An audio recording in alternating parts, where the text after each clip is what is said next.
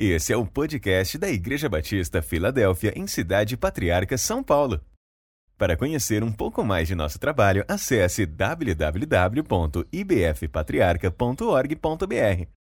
E também nos siga nas redes sociais, pelo Instagram ibf.patriarca e pelo Facebook IBF Patriarca. Bom, eu tenho aí, Cacá, uma introdução que diz o seguinte: essa introdução é do novo dicionário da Bíblia falando sobre santidade, é, porque existe todo um preconceito, toda uma postura em relação a esse tema. Santidade é um termo que expressa a excelência moral de Deus, bem como a sua liberdade de toda e qualquer limitação em sua perfeição moral. Nesse sentido, exaltado, somente Deus é santo. Portanto, deve ser o padrão da pureza ética desejado por suas criaturas. Quando a gente fala em santidade absoluta, nós só podemos pensar no Deus eterno. E porque Deus é santo, ele não pode desejar menos do que isso para aqueles que foram introduzidos na sua família, que foram salvos por Jesus Cristo. Então essa busca, ela é por toda a vida. Na verdade, nós somos santificados em Cristo quando o aceitamos como nosso Salvador. Nós passamos toda a vida num processo de busca por essa excelência de uma vida que agrade a Deus, e nós seremos plenamente santos quando nós estivermos com o Senhor. Essa é a ideia que nós devemos ter. Também é, eu gostaria de conversar com você sobre os meios disponíveis para a, a busca pela santidade de Deus na vida. O Cacá vai colocar a tela é, conforme eu for falando os itens, ele volta com a tela para você. Então, meios disponíveis para a busca é, por uma vida de santidade, né? Quais são os meios disponíveis? A primeira coisa que é importante a gente saber que essa busca, ela só pode ser é, é, exercida, digamos assim, é, por aquele que tem uma experiência com Deus. Então, a primeira coisa importante para que a gente pense numa vida de santidade é o novo nascimento. Quem nunca nasceu de novo não pode buscar uma vida de santidade. É uma experiência fundamental. Você nascer de novo, sabe por quê? Porque a natureza humana ela é caída, ela é depravada, ela é rebelde, ela é insubmissa, ela é perdida. É isso que, tá, que a Bíblia diz. Então, o primeiro passo para a gente, primeiro meio para que a gente aspire uma vida de, de, santidade é nascer de novo. Sabe o que é nascer de novo? É entregar a vida para Jesus. É aceitar Jesus como Senhor e Salvador, ser regenerado no interior para viver uma vida nova. O texto que a gente usa é 2 Coríntios 5, 17, um texto conhecidíssimo que fala sobre esta, esta nova natureza. E assim, se alguém está em Cristo, é nova criatura. As coisas velhas ou antigas já passaram, eis que tudo se fez novo. Então, quem pensa em uma vida de santidade não pode ir por outro caminho que não seja primeiro entregar a vida para Jesus. Você que está em casa, se você não fez esta aliança com Deus ainda, se você ainda não declarou que Jesus é o Senhor da sua vida, faça isso e comece a trilhar por um caminho maravilhoso, que é o caminho da santidade. A segunda verdade que a gente precisa entender é que a santificação, Cacá, ela vem pela palavra, né? O Salmos, Salmo 119, lá no verso 11, ele diz uma coisa fundamental. Eu aprendi esse, esse versículo quando eu ainda era bem criança, faz um certo tempo. Salmo 119, verso 11, fala da importância da palavra. Diz assim: Escondi a tua palavra no meu coração para não pecar contra ti. Então, na verdade, não existe santificação sem a, a busca pelo conhecimento da palavra de Deus e a prática da palavra de Deus. Então a santificação, ela primeiro vem pelo novo nascimento, por uma experiência de vida com Deus e depois pela palavra. O crente precisa amar a palavra de Deus, os princípios de Deus que é, inspirados pelo Espírito Santo, produzem vida e vida em abundância. Também Hebreus 4,12 tem um texto muito conhecido também que fala da importância da palavra de Deus na vida do crente, porque a palavra de Deus é viva e eficaz. Essa palavra, ela é poderosa. Quantos testemunhos você já ouviu de alguém que teve um encontro com a palavra de Deus? Eu já ouvi até testemunho de gente que encontrou um folheto na rua e leu a palavra de Deus, ela é poderosa, ela é viva e eficaz, diz o texto, e mais cortante do que qualquer espada de dois gumes, e penetra até o ponto da divisão da alma e do espírito, juntas e medulas, e é, ela é apta para discernir os pensamentos e propósitos do coração. Então, santidade vem por uma nova vida, e depois vem pelo exercício e conhecimento da palavra de Deus. Crente que não gosta de Bíblia, crente que gosta só de outras coisas, mas não gosta de aprender, de conhecer os segredos da palavra de Deus, nunca vai viver uma vida de santidade. E o sangue de Jesus Cristo, santidade e santificação pelo sangue de Jesus. Hebreus capítulo 10, verso 19 diz assim: Tendo, pois, irmãos, intrepidez para entrar no Santo dos Santos pelo sangue de Jesus, verso 20, pelo novo e vivo caminho que ele nos consagrou, pelo véu, isto é, pela sua carne. Então, o sangue de Jesus nos santifica, nos purifica. Todos os dias nós temos que ir a essa fonte inesgotável de pureza. Né? 1 João capítulo, é, 1 João 1, 9 também vai falar sobre a importância do sangue de Jesus Cristo. 1 João, capítulo 1, verso 9, diz assim: Se confessarmos os nossos pecados, Ele é fiel e justo para nos perdoar os pecados e nos purificar de toda injustiça. Então, a santificação vem por essa purificação, por esse perdão dos nossos pecados. Todos os dias nós vamos, nós vamos até a fonte inesgotável do sangue de Jesus Cristo, e é assim que nós vamos buscando uma vida de santidade. Eu gostaria de propor muito claramente que nós abríssemos mão, e nós já temos feito isso no decorrer dos anos aqui na Filadélfia, de toda a caricatura. A igreja evangélica, talvez nem por maldade, Durante muitos anos ela vem arrastando uma caricatura de santidade e tem se deixado de lado tantas coisas importantes, fundamentais para uma vida santa, e muitas pessoas se preocupam com é, aquilo que se vê. Então, todos os dias nós temos que ir à fonte inesgotável do sangue de Jesus Cristo.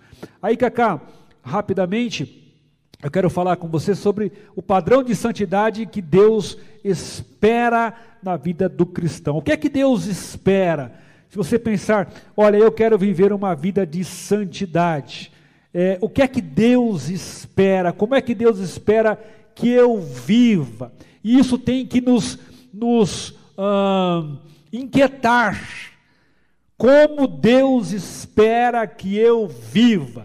Porque muitas vezes nós aceitamos Jesus, ligamos a vida no piloto automático e nós vamos vivendo da nossa maneira, achando que estamos abafando, achando que porque as pessoas nos elogiam, nós estamos vivendo uma vida santa. Não, o que é que Deus espera? Segundo aos Coríntios, capítulo 6, verso versos 17 e 18. A primeira coisa é, Deus espera que nós nos separemos para Ele. O texto diz assim: por, é, verso, verso 17, né?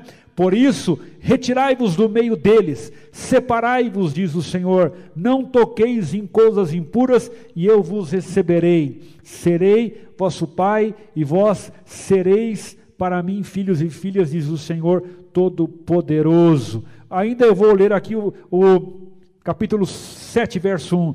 Tendo, pois, ó amados, tais promessas, Purifiquemo-nos de toda impureza, tanto da carne como do espírito, aperfeiçoando a nossa santidade no temor do Senhor. Então, se você e eu queremos agradar a Deus e queremos viver uma vida de santidade, precisamos nos separar para Deus. A pergunta que eu faço para você hoje: do que você precisa se separar?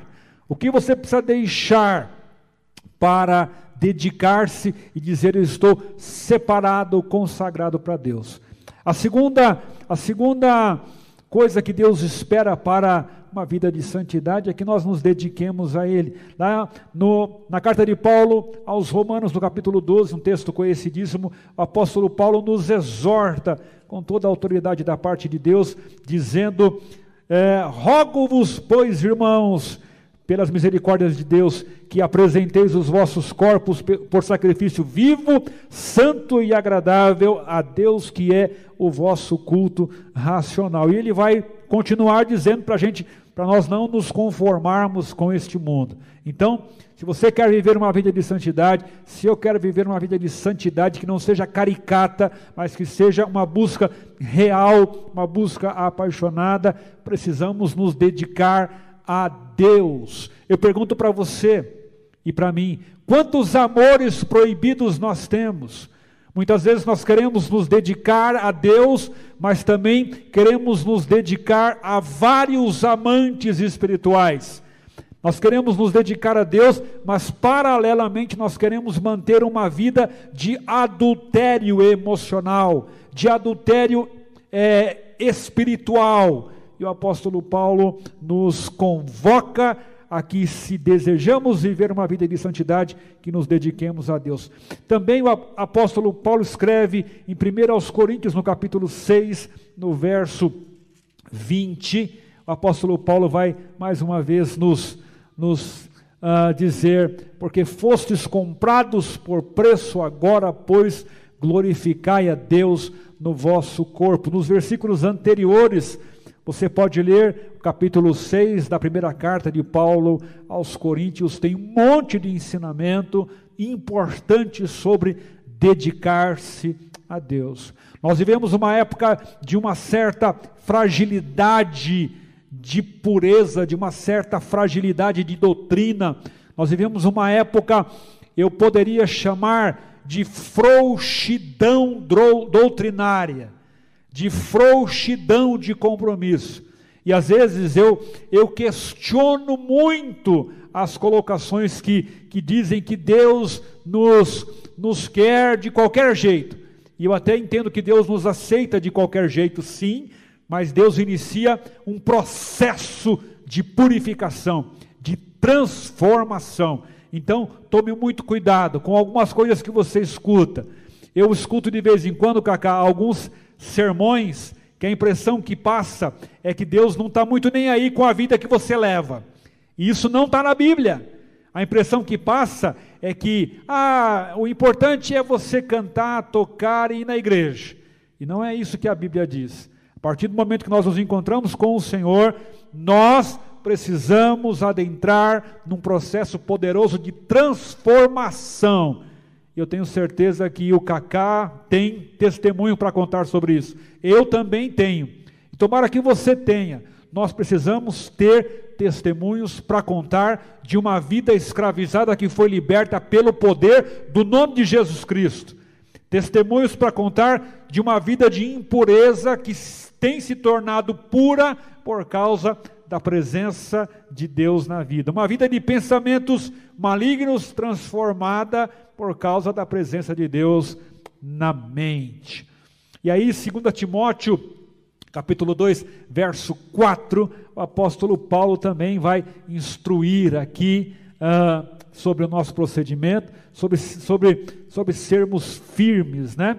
Capítulo 2, verso 4, diz assim: olha só uma vida de santidade vai exigir que nos desembaracemos. Nenhum soldado em serviço se envolve em negócios dessa vida, porque o seu, o seu objetivo é satisfazer aquele que o arregimentou. Vou ler de novo. Nenhum soldado em serviço se envolve em negócios dessa vida, porque o seu objetivo é satisfazer aquele que o arregimentou. Olhe para mim aqui na câmera, nos, nos meus olhos cor de mel. Quem sabe você não consegue viver uma vida de santidade porque você está aprisionado. Você está preso a coisas que Deus está constantemente pedindo para você deixar. A palavra de Deus hoje para mim, principalmente, e para você, é sobre postura de firmeza, é sobre decisão. Ninguém pode servir a dois senhores. Nós não podemos desejar uma vida de santidade escravizados por obras da carne. Nós não podemos viver uma vida de santidade escravizados por hábitos, aprisionamentos e costumes malignos. Então, o chamado de Deus para a sua igreja no século 21, para a igreja dos últimos dias, para a igreja da era da pandemia, é um chamado sim à santidade. Eu sei e você sabe que os pratos de lentilhas estão por todos os lugares. Você lembra a história de Jacó e Esaú, né? A história da primogenitura e como Esaú trocou o privilégio de ser o primogênito, o herdeiro da bênção, porque ele estava com fome. E aí, o desafio para nós é na hora da nossa fome emocional, sexual, mental e etc. e tal, nós não trocarmos a nossa primogenitura, a nossa salvação por um prato de lentilha. Quem sabe o Senhor está falando com alguém nesta noite que tem trocado a santidade de Deus por um prato de lentilha. Pastor, o que seria um prato de lentilha? Tudo aquilo que desagrada ao Senhor, desde uma mentira, uma fofoca, uma adultério, uma fornicação, uma sala de, de pornografia, uh, um, um, uso errado do dinheiro, uh, uma postura de insubmissão. São tantos pratos de lentilhas que são colocados à nossa frente. Que Deus nos ajude. Eu sei que eu preciso muito mais da presença de Deus na minha vida. O terceiro ponto nosso, Cacá, é que, e são só quatro pontos, o padrão de integridade que Deus espera na vida do cristão. Deus espera que sejamos autênticos. Coisa mais feia que tem é um crente que não é autêntico, que não é real. Hoje se usa muito, Cacá, o termo fake, né? Hoje. O termo fake significa falso, aquilo que não é real, aquilo que é uma caricatura, aquilo que foi inventado. Certa vez eu ministrei aqui a seguinte, o seguinte sermão, mais ou menos, que o mundo não nos considere uma piada. Que o mundo não olhe para nós e diga aquele crente é uma piada, porque a vida dele não é autêntica. Não adianta eu vir aqui e cantar bonito, tocar e pregar e todo mundo acha que eu sou uma bênção e eu não viver essa autenticidade no meu dia a dia. Romanos 12, 2 diz assim: E não vos conformeis com este século, mas transformai-vos pela renovação da vossa mente, para que experimenteis qual seja a boa, agradável e perfeita vontade de Deus. Sabe qual é o medo que eu tenho? É que às vezes alguns lugares ruins eles vão se tornando fofinho. Sabe um lugar que você, num primeiro momento, você fala: esse lugar aqui é ruim, é chato, e de repente você começa a se acomodar naquele lugar? Você já fez, eu sei que já, tem gente que já, que já fez uma gambiarra em casa, e no primeiro momento aquele não tinha o mínimo sentido, né? Aquela gambiarra era feia e desajustada, e foi ficando. E do, depois de um tempo aquilo passou a fazer parte do ambiente da casa. E o pecado ele é assim. No primeiro momento, ele é feio, ele é agressivo, mas se a gente não toma providências, daqui a pouco aquele pecado, aquela postura de, de hipocrisia, de falta de santidade, vai fazendo parte do contexto da nossa vida. Então, autenticidade. Segunda coisa é veracidade. Segundo aos Coríntios, capítulo 4, versos 1 e 2, se eu não errei o texto, o texto vai nos ensinar. Diz assim: pelo que tendo esse ministério, olha só, segundo aos Coríntios 4, 1 e 2, pelo que tendo esse ministério, segundo a misericórdia que nos foi feita, não desfalecemos. Verso 2: pelo contrário, rejeitamos as coisas que por vergonhosas se ocultam, não andando, não andando com astúcia, nem adulterando a palavra de Deus, antes nos recomendamos a consciência de todo homem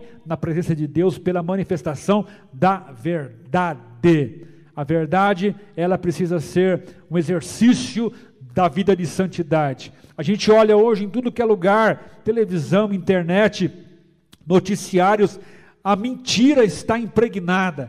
casamentos mentirosos, relacionamentos mentirosos, mentirosos, política mentirosa, né? É, amizades mentirosas, amizades. Hoje a gente até teve aqui uma live dos jovens sobre cancelamento, né? As pessoas cancelam umas às outras. A mentira está impregnada. E a mentira, ela tem um pai. E Jesus disse que o pai da mentira é o diabo. A mentira tem um pai e o pai da mentira é o diabo. Um dos sinais de santidade é a busca uh, por se viver uma vida de veracidade. Finalmente, Romanos 6,11 fala sobre fidelidade. Ninguém pode viver uma vida de santidade se não for fiel. Hoje em dia também nós temos visto muito esta coisa de uma vida cristã que não está muito embasada em fidelidade. Uma vida cristã que muitas vezes parece mais é, essa ideia mundana, né? As pessoas hoje, já tem um tempo, elas não namoram, uma grande parte, elas simplesmente ficam, não é isso? É uma expressão horrível, mas é a expressão que se usa.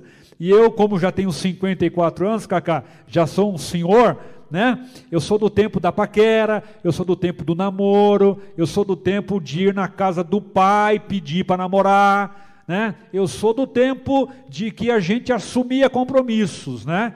E quando eu ouço é, até gente mais madura dizendo eu estou ficando com o fulano, eu fico escandalizado, porque ficar me passa a impressão de utilitarismo, né? E tem gente que, que quer, com toda, é, com toda, com todo respeito o, o que eu vou dizer, quer viver uma vida com Deus só de ficar. Eu estou com Deus. Hoje eu estou com Deus, mas amanhã eu já não estou mais. Eu estou com Deus até a primeira luta. Eu estou com Deus até a primeira tentação. Eu estou com Deus até alguém pisar no meu calo. Pisou no meu calo, eu me afasto e me desvio. Então essa coisa, essa coisa líquida, essa coisa que evapora com facilidade, esse compromisso medíocre não combina com quem deseja viver uma vida de santidade. Eu vou para o último ponto, Cacá, e ele é um pouco maior, mas vamos lá. Eu quero ler com você rapidamente, também falando sobre o padrão indispensável de todo verdadeiro cristão. Eu, eu usei um texto aqui de Paulo também, Colossenses capítulo 1, versos 9 em diante. Por essa razão, desde o dia em que o ouvimos, não deixamos de orar por vocês. Aí o Paulo aqui não pede carro de luxo, o, o, Paulo não, não fala sobre prosperidade, o Paulo não fala sobre viagem para a Europa, o Paulo não fala sobre é, ah, uma faculdade, tudo isso é muito bom, maravilhoso. Mas olha o que o, o Paulo pede para os irmãos na igreja em Colossos. Não deixamos de orar por vocês e de pedir que sejam cheios do pleno conhecimento de Deus, ou do conhecimento da vontade de Deus, com toda a sabedoria e entendimento espiritual. E isso para quê? Para que vocês vivam de maneira digna do Senhor e em tudo possam agradá-lo, frutificando em toda a boa obra, crescendo no conhecimento de Deus. O que eu acho legal aqui, Cacá, é que o Paulo não fala, eu oro tudo isso aqui para que vocês se tornem grandes pregadores. Né? Eu oro tudo isso daqui para que vocês sejam pessoas é, influenciadoras e todo mundo que olhar para vocês. Não, ele fala assim, principalmente, eu oro para que vocês vivam tudo isso daqui, para vocês viverem uma vida digna do Senhor. Viver em santidade é viver uma vida digna daquele que nos chamou das trevas para a sua maravilhosa luz. Aí, eu coloquei aí, Cacá, um rapazinho de óculos aí, parece eu, né? Até com esse óculos preto aí. Sinais de uma vida em constante busca pela santidade de Deus. A busca pela santidade, ela tem sinais. Alguns, num tempo passado, e eu sou velho de igreja, achava que o sinal da santidade era falar em línguas no culto. Alguns achavam que o sinal da santidade era usar um terno e uma gravata. Alguns achavam que o sinal da santidade era não usar barba. Alguns achavam que o sinal da santidade era usar saia. E é muito mais do que isso. Isso é tudo é uma caricatura e a gente tem que respeitar cada ambiente, é claro, né? Mas sinal de santidade na Bíblia Sagrada, por exemplo, Gacá, é o amor. Uh, o amor é o sinal de santidade. E eu coloquei aqui é, esse, este, esta frase. O amor é a base onde são desenvolvidas todas as demais qualidades, pois é a fonte de todas as qualidades do cristão. Sem amor, tudo o que é feito não tem nenhum valor. Então eu quero dizer para você e para mim que, que, quer santidade, porque como é que alguém pode dizer que está buscando santidade e não consegue amar as pessoas? E eu já vi muita gente nessa minha jornada de tantos anos de crente, muita gente que falava em línguas e que era profeta e etc., mas não amava pessoas.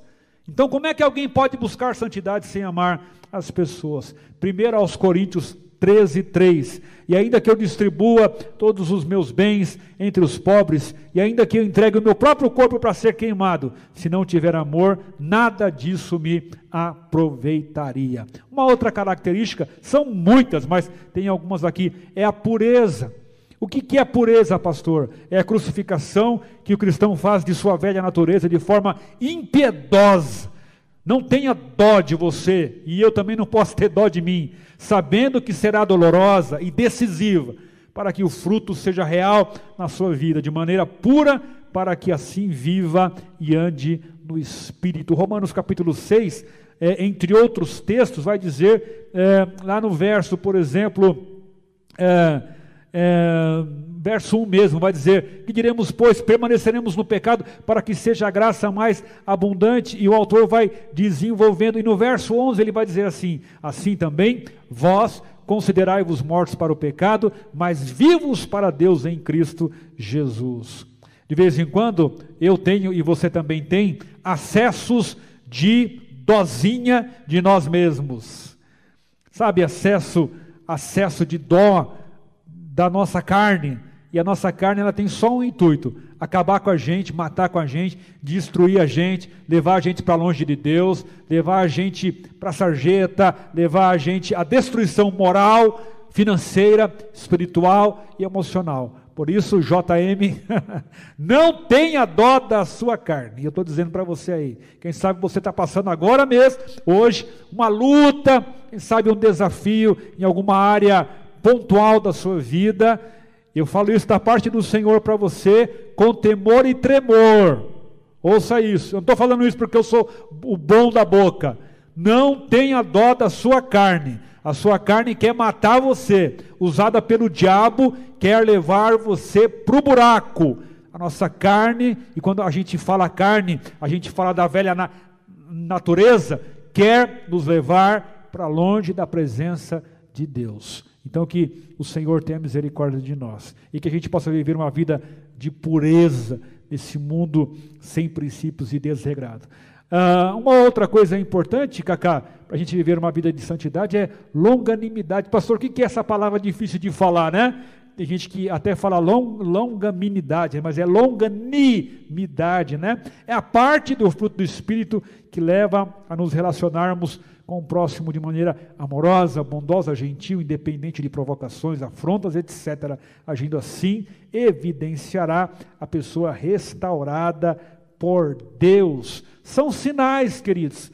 Colossenses 3,12: Revestivos, pois, como eleitos de Deus, santos e amados, de ternos afetos de misericórdia, de bondade, de humildade, de mansidão e de longanimidade, ânimo longo, gente que não desiste facilmente, gente que ama, gente que anda mais uma milha, gente que perdoa, gente que não, não guarda mágoa. O que, que adianta você vir ao culto ou você você pregar um sermão onde as pessoas venham à frente e elas choram e você acha, você diz assim, hoje eu abafei, né? Hoje eu detonei na célula. E se logo em seguida você não tiver longanimidade, se você não amar, se você não perdoar, nada disso tem valor. É como um sino barulhento que daqui a pouco ele para de funcionar. Então a vida de santidade exige amor, pureza e longanimidade.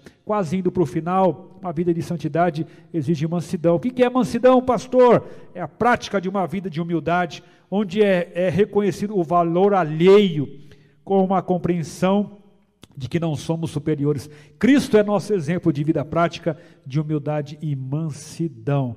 Então, essa coisa da gente reconhecer as pessoas, eu tenho sido muito tocado e tenho é, conversado com os, os, pastores, com a minha esposa, sobre a, a necessidade de, de nós honrarmos as pessoas. De nós valorizarmos as pessoas, de nós darmos o crédito às pessoas. Você já viu em alguns momentos aí, algumas situações políticas, é, as pessoas não fazem muita coisa, mas na hora da foto, né, elas são papagaios de pirata, né? Elas querem sair na foto. Às vezes elas não moveram uma palha, mas elas querem sair na foto. E a gente precisa aprender não só a sair na foto. Às vezes, Cacá, a gente nem precisa sair na foto. Não precisa sair na foto. O pastor, muitas vezes, não precisa nem aparecer. Tem que valorizar quem fez, quem pagou o preço, quem orou, quem visitou. Né? Tem muita coisa que o pastor não faz. Outro dia, a gente está montando um grupo aí de discipulado, e eu pedi para que os, os, esse grupo, as pessoas, conversem e, e, interajam com irmãos da igreja, né? Eu fiquei muito feliz e surpreso quando uma das irmãs me mandou uma lista de pessoas da igreja com as quais ela fala sempre, né? Eu falei, que maravilha, né? Porque não é só o pastor, a pastora. Eu fiquei feliz de saber que aquelas pessoas estão sendo cuidadas. Por isso, quando você receber uma visita de um irmão, valorize, de um diácono, valorize, de um líder de célula, valorize, de um intercessor, valorize, de um simples irmão, valorize. Isso é a gente viver uma vida de mansidão, reconhecendo. Antigamente, hoje não, Cacá, havia uma coisa na igreja, hoje não tem mais isso, graças a Deus, muito, muito, muito pouco, mas alguns crentes só achava que uma visita, quando estava enfermo, por exemplo, só valia se fosse do pastor. É como se o pastor ele tivesse algo mais. É claro que é muito gostoso você receber uma visita pastoral, né? Mas não é só a visita do pastor. Tem igreja que tem outro tipo de hierarquia e algumas pessoas só ouvem o bispo, outras só ouvem o apóstolo, entendeu? É como se esses títulos nos diferenciassem diante de Deus. E como é gostoso quando a gente prega, e tem vários testemunhos por aí, e a gente tem certeza que a gente pregou bem naquele dia, porque a irmãzinha lá do fundo estava orando por você. Quantas vezes, né? Eu ministrei aqui e em outros cantos, e eu sabia que a irmã Dolores, a Rose, obviamente minha esposa, e, e a irmã Luísa, e tantas outras pessoas, né? Tantos irmãos estavam intercedendo e ai de nós se não tivéssemos esse suporte por trás de nós. Quase no final, Cacá, também quem quer viver uma vida de, de, santidade tem que ter domínio próprio. O crente não pode sair dando estrela, pontapé, chutando, gritando, falando o que pensa.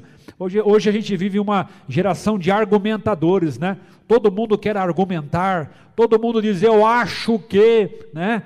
E o domínio próprio é o controle dos desejos e das vontades que é a nossa maior luta. Cristo demonstrou de forma muito clara o exemplo de domínio próprio, porque veio a este mundo para fazer a vontade do Pai e não a sua própria vontade. Esse texto de João 6,38 é quando Jesus diz que ele, ele veio aqui para fazer a vontade do Pai. E a vida de santidade, ela tem muito, muito disso. João 6,38, eu falo das coisas que vi do meu Pai, vós, porém, uh, perdão, nesse texto não, João 6,38, perdão, Vamos lá, vamos lá, vamos lá, João 6, 38. Porque eu desci do céu não para fazer a minha vontade, a minha própria vontade, e sim a vontade daquele que me enviou. Crente vai ter que aprender que não vai viver para fazer a vontade dele. Até, Cacá, eu sei que eu vou falar um negócio agora meio sério, mas é, eu sei que os irmãos vão entender. A igreja de Jesus, ela não é uma democracia ainda que sejamos batistas, e a gente tem assembleia e a gente vota. Biblicamente, ela é uma teocracia. É Deus quem manda. Há princípios estabelecidos.